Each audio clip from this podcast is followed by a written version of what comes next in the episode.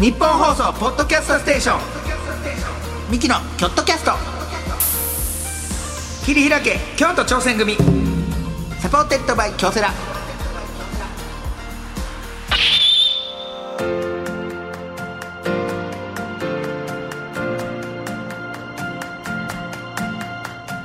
どうもミキナニの昴生です弟の汗です。二人合わせて構成汗汗汗構構成成言ってやっております、はいえー、ミキの京都キャスト切り開け京都挑戦組もう7回目でございますラッキーセブン。えーラッキーでもえー毎回チーム一丸となって何かに挑戦しているゲストを読んでその挑戦の裏側を聞いて応援していくという番組なんですが、はいもうチームってなったら芸人も一個の、まあまあそうですよ、チームです。ね、芸人さんも吉本興業というチーム、はこの間も伝説の一日ありましたし、はいチーム、ままあファミリーです。吉本はファリーミ リー。チームじゃな社い、長家が言いま族ですすからね。家族ですから、はいまあでもファミリーというかチームというかね、大きなくくりだから、だから芸人さんとかもいろいろねこの僕らもチェックしていかなあかんなと思って何がでもう俺もう末広がりさんはすっごい人気は末様って言われて、女の子もキャーキャー言うんですよキャーキャーほんまに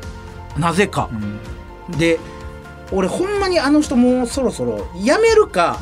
改善するかどっちかした方がええと思うねんけど、うん前もルミネでやってるんけど、うんよくねネタの冒頭でやらはんねんけどいただいたお題を、んえー昔の風に変えますみたいな、はいはいはい、やってはりますね。をやるんですよ、ん昔風に変えるので、うん何かお題くださいとか言ったらなんか例えばヘアメイクとかだったら髪の毛なんちゃらみたいなことをやるんですよ、和風変化みたいなのするみたいなねやるんですけどなんねものを知らないんですよどっちもがね。致命的なんですよその芸をするには絶対にものを知っとかないから、うんこの間出たのがマリトッツォって出たんですよそしたら2人が「何ですかマリトッツォ」マリトッツォ。いやそれはアウトやろまあまあ。致命的やんでもまあ出始めやったかな、マリトッツォが。うんうん。だからまあ、おじさんなんいでやね。いやおじいさんかにしてもその芸やんやったせら一歩譲って。いや、その芸やにやったら嫉妬感とある程度のカタカナまあまあまあまあは。マリトッツォなんてで入ってくるやん、マリトッツォなんてさ。うい一応あの芸やんやったらこういこう調べてあこういうのやんやや、そうそう。で、こそれを言って僕はね、それが聞いた時に、いや、もうこう勉強しておかんないダメですよ。マリトッツォなんて絶対知っとかなあかんし、うんそんな。もう騒然としたし、ざわざわしたし、 マリトッツォを知らんことに芸人がざわざわしてたから、これ知っとかなダメですよ。って言ったら、そやなとか言って、もう改善されたかなと思って、この間、はいルミネで、またやってはって。末様ね末様やったって出たお題が「ファンタスティック・ビースト」二人ともあわあわして「何ですかそれ僕びっくりしたん がほんまに三島さんが「造語はやめて ください」いやいや造語ちゃうでお客さんきょとんとしてる造語はやめてください造語ちゃうねんあ んねんファンタスティック・ビースト」そううんマジで知らんから番組かもう「奇妙化け物」とか言って なもう文字だけ取って全然違うもいやあれあかんよねあの人あはかんもう俺もうこれはもうやめた方がええと思うねんあれうんあれは俺はそのチームとしてねちょ注意喚起ですよだからあれをやんやったらあーまあまあまあ確かになナダでルももそうやしナダルさんですかナダル何も注意なんかないです よえナダルに注意ないですかないですないですあなたは本当に仲良くしすぎじゃあ何がですかほんま俺ナダルとだけは仲良くするんだって言ってるやろずっとほんまに何がですかいやいやでもこの前、んえまあ、一応僕と奈良さん番組やらせてもらってるビジネスの時ねビジネスの釣り番組で、えーこの前ね卵を買うってなってなんか卵の田舎行ったら自販機があるんですよねあるあるでそしたらなんかいろんな卵をうこっけなんとかってあってそれニオーラああうんすごい何それ何それ2つに黄身におーラン卵卵、うん2つこれ黄身が入ってんじゃんみたいなええあーなるほそどねんなんわかんの当たりのやつそうよえー、すごいやん、うでんそれがなんかいっぱい入ってるかうら、んえそんなんわかんのって言ったらじゃあキャンプ場行ってちょうどバーベキューするからその時に卵割割っってて君二つ見ようやあーおいめっちゃいいですね面白そうめっちゃ面白そうって釣りしてめっちゃおもろそうねでまあで作ってたらそういえばニオラ買ってましたね、んなんだろさんちょっと卵2つあるか確認しましょうよ、つってうんほんまやな汗っつったら、うんちょお皿用意してっつってお皿パーってで用意してね、うんそこにあニオラをかにカンカンって割って、うんまあ言うたらパカッて割って、うんお皿に卵をペチャンと落としてうん確認したらいいじゃないですか、普通ってそれしか考えられへんねんけどそれでしょナダルさんはカンカンって卵割ってパカッて卵を割ってうんこの割れた隙間から2つあります君2つありますえ自分だけで確認自分だけで確認テレビカメラ回ってます下のお皿とかも関係なくで「みち」って開けて「2つあります」ええー、俺もスタッフも「えー、嘘でしょ! 」いや面白すぎる面白すぎるだよ嘘やんええー、なんでですか自分で見て自分でこう見てでカメラさんもなんかすごい角度から大変やん大変すごい角度から撮ってそれどええどうすなんでなんなんでそれしたあいつは言ったよもちろん問いただしたやろ問いただしたなんでそんなことしたん、うん、いや俺はこの君だけを使いたいねん料理でははあなで白身はいらんねんあこうやりたいんやこうそうそうこの卵の殻でこの黄身を分ける分けたいねんだから皿に入れてもうたら知らんその知らん知らんってそんないやでもね俺がもうカメラ回りながら「いやでもねナダルさんそのニオランって言って2つあるかどうか確認しようっていうので盛り上がってましたよ、うん、だから皿の上に割んのが普通ですやん」うん、つってナダルさんが「ジョークや」出た出たあいつあいつジョーク多いねんなあいつジョーク多いね マジマジなんなんや汗マジ並んどいてお笑いでジョークやからジョークやったんかあいつ分かれへんねんなあいつジョークやったんジョークなんやねんジョークっては見たことある卵割ってさ隙間から2つあ入ってます キッショインサート取ってたね指が入ってるキッショインサート見たないわそれ、うん、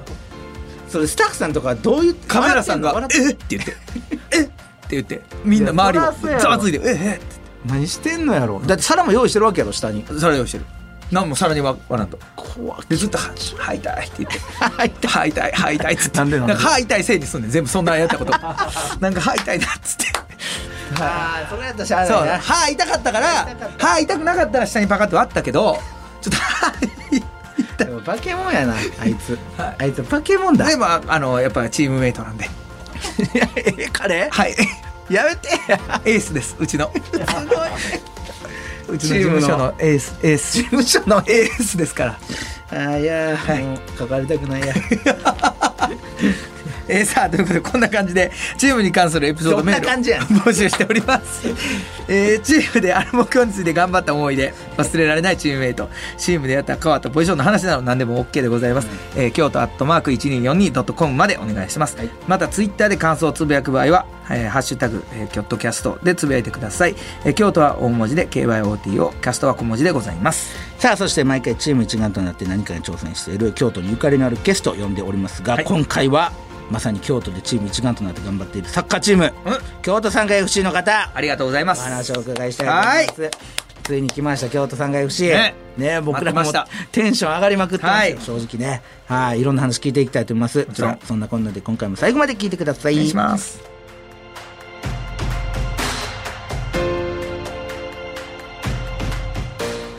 ミキのキョットキャスト切り開け京都挑戦組サポーテッドバイ京セラこの時間は新しい未来へ仲間との挑戦を応援京セラがお送りします私を一言で表すと納豆のような人間です何事にも粘り強く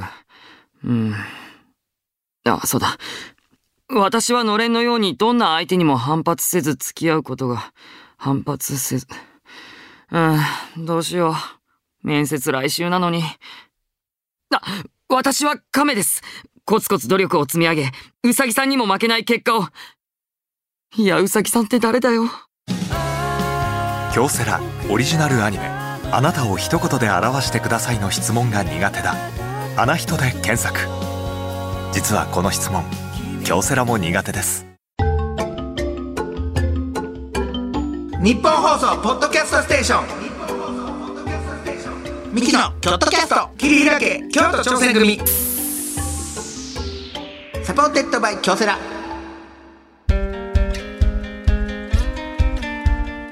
ミキのキョットキャスト切り開け京都挑戦組今回のゲストをご紹介いたしましょう、はあ、京都さんが FC の営業部竹内和弘さんですよろしくお願いいたしますよろしくお願いしますお願いいたしますついに京都サンガの方々がていただきましありてがとうございます。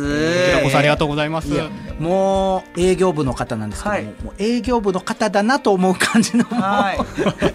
真面目な感じのはいはいはいはいはい竹内さんでございます。はい。ねえ竹竹内さんちなみにおいくつでいらっしゃるんですかはい私41になりました41おー歳なるほど、はい41歳でもうさんがもう大好きでもちろんねいらっしゃいますしははい。もちろんですえ京都出身ですか竹内さん出は身は実は京都ではないんですけれども、ほうはいまあ、祖父が京都の人間であったりですねそうなんですね妻も京都の人ああ間ららだっらあたりららというような形でもうあの死ぬまで京都にいようかなあらとらら思ってい素晴らるしいところでいす。やもうこれポッドキャストで言っちゃったんで一生残りますからまね,、あねこれははい、あの必ずいます よろしくお願いします。さあ、そんお願ないします竹内さんがですね、働くクラブ京都さんが FC で、はいはいはいはい。えー会社名としてはね、株式会社京都パープルさんが、うんね、うんもう僕らはそっちが結構馴染みありますね。まあまあまあ京都パープルさんが。パープルさんがねえーもうご存知がかとはね思うんですけども、はいちょっと改めてご紹介いたお願いいたししまますすと、えー京都さんが FC は、えー会社名でもあります京都パープルさんがという名称はですね、1993年一般公募によって名付けられた。これ一般公募やったんですね、パープルさんが。えー前身の思考クラブ僕らはこれねあ、四国クラブ。思考クラブがもう一強時代でしたから僕ら僕ら小学校の時はね僕らみたいな弱小チームは ね、もう名前聞いただけでね、泣いてました。そう試合前に。そ嫌やって。もう当たるだけでね、はいあもうこ終わのった大な会終わったなっていうねもう六年間がね、あっちゅう間に終わるんです よね。思考と当たったら。思考と当たるとね強かったですそうね。思考クラブ時代からのクラブカラーパープルパープルに、えー仲間を意味するサンスクリット語のサンガとお、えー三種水明の京都をイメージさせるサンガ山にうん川、うんサンガの響きを組み合わせたものああ、なるほどと。いうことで2007年の京都産が FC にクラブ名を変更しまして、え2007年ええー1996年、えー J リーグ加盟、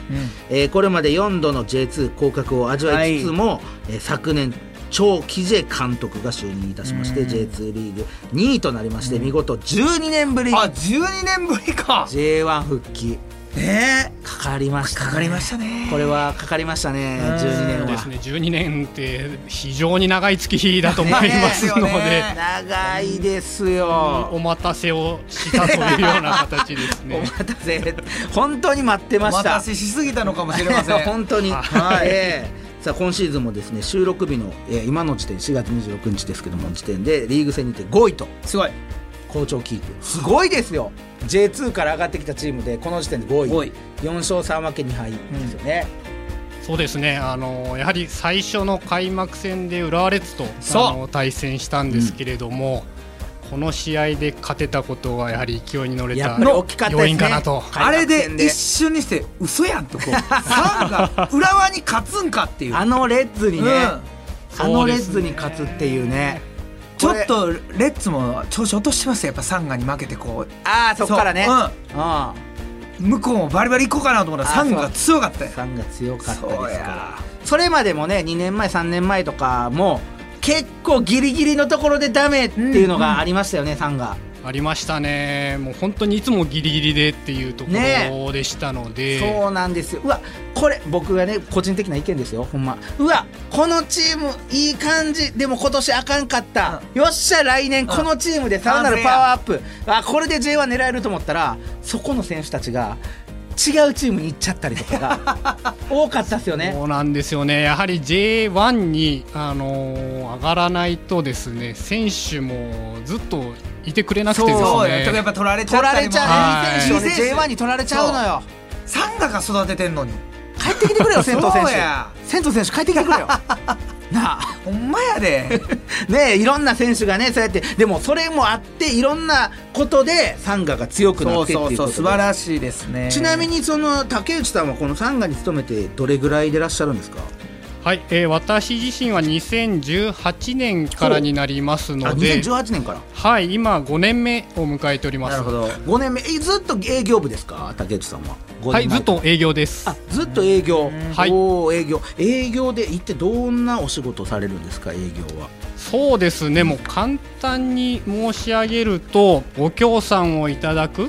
企業様を、まあ、集って、で、まあ、あのーご協賛いただいて収入を得て、というような仕事になりますね。なるほどね協賛の会社をこう募ったりとかあ募ったりとかいろいろねうんじゃあこの番組とかもまあまさにもちろんそうやったりとかもするんですかね。この番組はどうでしょうかね まあねちょっとわからないですね。はいそう前はどんなお仕事されてたんですか。そうですね、まあ、私自身2007年のタイミングでサッカー業界に、あのー入ることができまして、ほうまあ、ちょっと他のクラブではあったんですけれども約10年ほど働かせていただいて、でまあ、ようやくその2018年にサンガに入社できたとなるほどいうようなところでございじゃまあす竹内さんもサッカーはめちゃくちゃ好きなんですね好きですね、ええちなみに誰憧れのサッカー選手みたいなのは言い張ります。いやー難しいそうですね難しいですか。 特にそのこの選手というような形ではなくて、そうまあ、我々のスタッフとかもやっぱり海外のサッカーとか好きな人が多いんですけれども、私自身はどちらかというと本当にもう日本の J リーグあとういうものが好きででサッカーにのめり込んだ人間ですね。んなるほどなねるほど。でも最高ですよねサッカー好きな方からしたらこのお仕事そはうでねす。ねそうですねねもうこれ以上の仕事はないのかなと思あーっ素て晴らましいす。はい、さあそんな、えーこの番組でございますがチーム一丸となって何かに挑戦しているということを聞く番組なんですけどはいもはいはいはいはいえー竹内さんはまさに京都サンガ FC というクラブチームで働いていらっしゃるんですけども、はい、ねやっぱ昨年念願の12年ぶりの J1 復帰ということで、いやその時のチームの雰囲気ってどうやったんかなと思って確かにそうですねやっぱりあの12年ぶりということでそのはい12年前を知っている、まあ、スタッフも少なくてですねあーそうかはいあのーようやくというところはあったんですけれども、まあ、やっぱり本当にあの正直に嬉しかったですし、まあ、はい感無量の瞬間でしたね、えーホイッスルのちょっとあのやタっイミぱングでは涙みたいなのもありました竹内さんの中で私自身は涙まではなかったんですけれ どもでも周りではやっぱり本当にそうですねああのー涙を流していたあの方もいらっしゃると思いますし、特にあの長く応援していただいているファンサポーターの方に、あのとってはですね本当に感慨深いあの日になったのではないかなと思いますね。なるほど、はいそれはどうですかその J1 に上がってその影響みたいなものはそうですね、まあ、私のいる営業部からするとですね、まあ、やはりすごく J1 昇格というのが大きくてですね、具体的な数字は控えさせていただくんですけれども、まあ、運10社のあの新たなあのご協賛をいただく企業様があの運10社はいご協賛いただきましてですねすごくやはりその J1 という影響というのは大きいものだなとそんなに違うもんですかすごいですね J2 と J1 でそうですねまたあの12年お待たせしたというなのもるやほはどり大きかったとは思うんですけれどもなるほそどのね分詰まりに詰まってあ のご協賛をいただいたのかなとそうですよねそ れはすごいですねあうん十社はすごいですねはいあありがとうございますスタジアムの看板倍ぐらい増やされたんですほんまねいやもう本当に最初予定していた数を大きく超えるあのー看板をつけさせていただいておりましてですねユニフォームもほとんどその、ね他社のロゴとかになってくるんじゃないですか、それもそうですね、まあ、ユニフォームはどうしてもあの限られた数しか、まあねそうですよねあのつけれないんですけれども、はいあうわーのすごいっすね本当にありがたいなんやったらね一年でしたね。まあ、サポーターの人にちょっと持ってもらってもねもう貼るとこ貼るとこなかったらねほんまやねねそうですサポーターの人が横横断幕とかでこう持ってたりとかもやってもそらうった協力してもらっていやねすごいだってあのサンガのスタジアムも最高じゃないですかあそうですねもう本当に2020年に完成したんですけれども、まあ、日本でも1位2位を争うスタジアムではないのかなあと。そうですよねはい、ねうわそれもだから営業部の方が多分関わってらっしゃるんですけど、その営業部のそのチームの人数っていうのは一体何人ぐらいなんですか竹内さんはい、あの私のいる営業部は8名であの働かさせていただいております。ほうほうほう八人はい、8人ですね。八名の方もうちょっとあれなんかもっといると思いうんあそうですか、まああのーイメージはいろいろあるかと思うんですけれども、まあ、我々の舞台は8名で、まあ、ここ数年もやはりその増減はしてはいるんですけれども、おおよそこのぐらいの人数で働かせていただいておりますね。はいそのじゃあチームの8人の中で竹内さんの役割っていうのは一体どんな役割でお仕事されてはるんですかそうですね、まああのー役職的には課長職を務めさせていただいておりまして、でまああのースポンサーの方と申しますか、まあ、企業の方うんに、あのまあ、ニーズに合ったご提案をさせていただいて、はいはいでまあ、あのご契約をそうというような形の流れでですねるほあどの仕事はさせていただいているんですけれども、まああの各々担当企業を持たせていただいておりますので、いはいそのあたりは個々の力によるところは大きいんですけれなどもるほど担当企業さんが、はいこ個人個人によって違うってことですねそうですねたあのそれっはてい言える範囲であるんですか、その竹内さんも奴隷担当みたいなえ例えば例えばですけれども、あの前回の収録に参加されていた月経館さんあらあ月経館さん担当されてる、はい、担当させていただいております道理で竹内さんとの打ち合わせ、はい一向に始まらへんなと思ってたん ですよ すみません営業やってんやろうマーなクさんに営業してた んでありがとうございマますーとクさんとちょっとあの、ご挨拶の方をはいそりゃそうでしやょっうぱねそうですよねそりゃそうですよね大事ですからそそうれではすねなるすみほまどせん収録にいやいやいや全然大丈夫ですそれはえー、なるほどそういうのがやっぱ個人個人の方でいろんな企業さん担当するっていうのは大事なことなんですねそうですね担当ますある一社様ごとに必ず一人の担当を置いておりまして、まあそういうところでは個々の頑張りと言いますかですねそういうところがあの重要になってくるのかなとは思いますね。で最近その営業部の方々がそうチーム一丸となってなんか特に挑戦しているみたいなことっていうのはありはりますかそうですね、まああの基本的にまあ毎日なんですけれども、まあ、ニーズに合わせた商材を考えたりですね、うんまあ、あと最終的に契約をあのいただいて、んまあ、その数字というのはもちろん個々の数字でもあるんですけれども、営業部としてはその積み重ねなるがほどあのやっぱり成果だと思あーい全ます体でということなるほどねそうですね、うんうんうんそういう意味ではすごくあの、まあ、サッカーと通じる、まあ、プレイヤーと営業マンというところで、あの少しやること自体は違うかもしれないんですけれども、通じるところはあるのかなとは思いますね。でもやっぱりその2020年にね新スタジアムができたじゃないですかはい、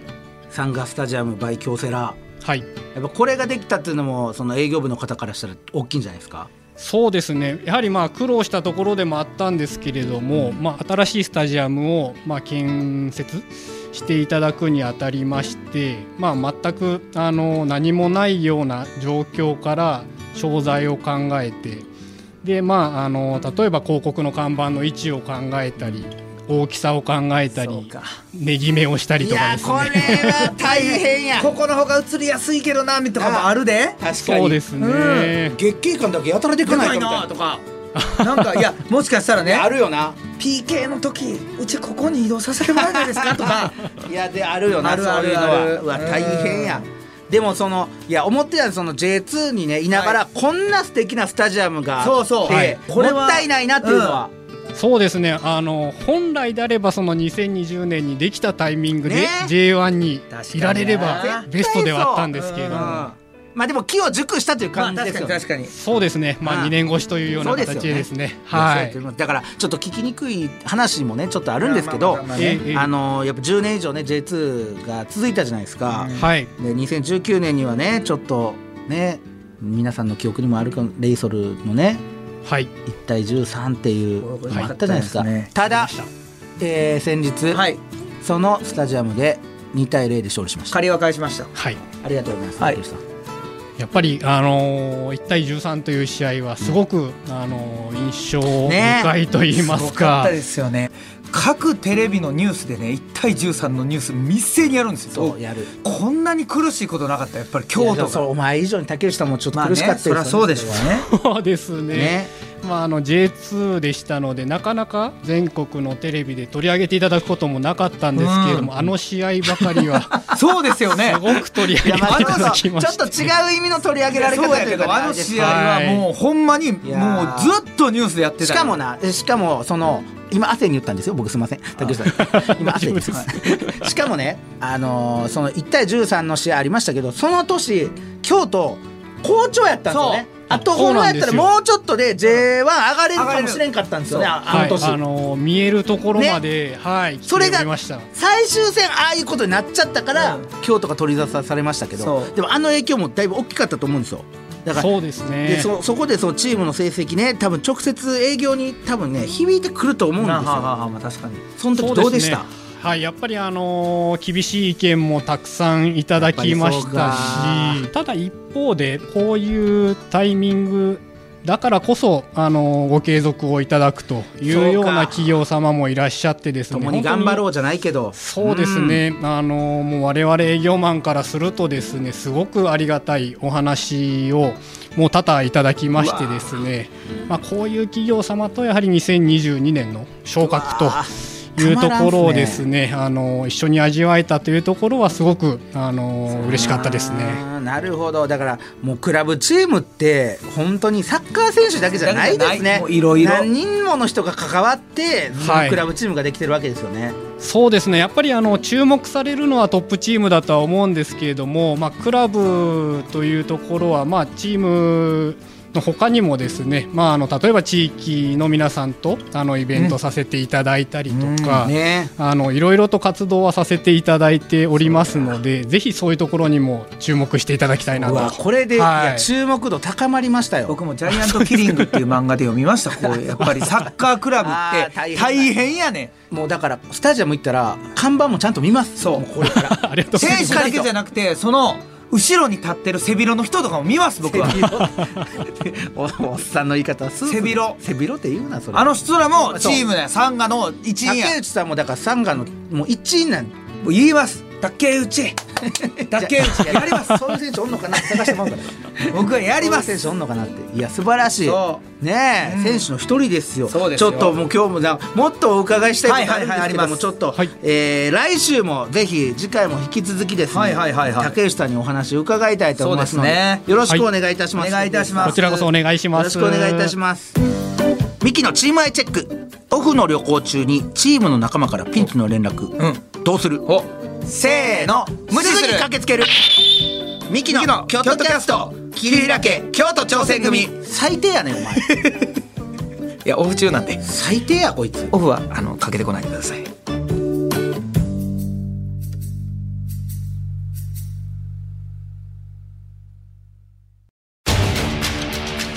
一人じゃないチームで挑戦する京都サンガ FC もそして京セラもあらゆる困難に共に立ち向かい共に挑み共に進むこれからの未来は今このチームの挑戦にかかっている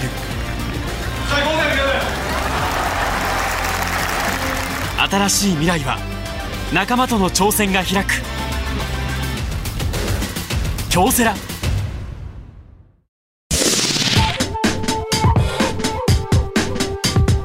日本放送ポッドキャストステーションミキの京都キャスト桐平家京都挑戦組サポーテッドバイ京セラさあお送りしてきましたミキの京都キャストはい桐平家京都挑戦組な7回目はここまででそごうざでいすねますけども、竹内さんね、うんやっぱりチームって本当にこれで一丸なんやなっていうのがそうそうそうそうそう本当に分かりましたねもちろんって言ったけどその僕のね同級生もこう入って、じゃあさ京都サンガの元選手、金沢亮選手あーはーはー中村大輔選手、うん、すごい選手でしたからうん誰なんだろうなんでそんなこと言うんだ あのサンガの人やったら全員知ってますねあそうなんだあ亜生君の同級生ね同級生ーこれも聞いてくれてるから僕らのファンですからねそうですかありがとうございますはいはいはい。えーそしてですね、えー感想などであれば、メールなら、えー京都アットマーク 1242.com まで、えー、ツイッターなら、ハッシュタグ、京都キャストでつぶやいてみてください。詳しい情報は、京都キャスト公式ツイッターをチェックしてみてください。はいここまでのお相手はミキの昴生とあせいでした。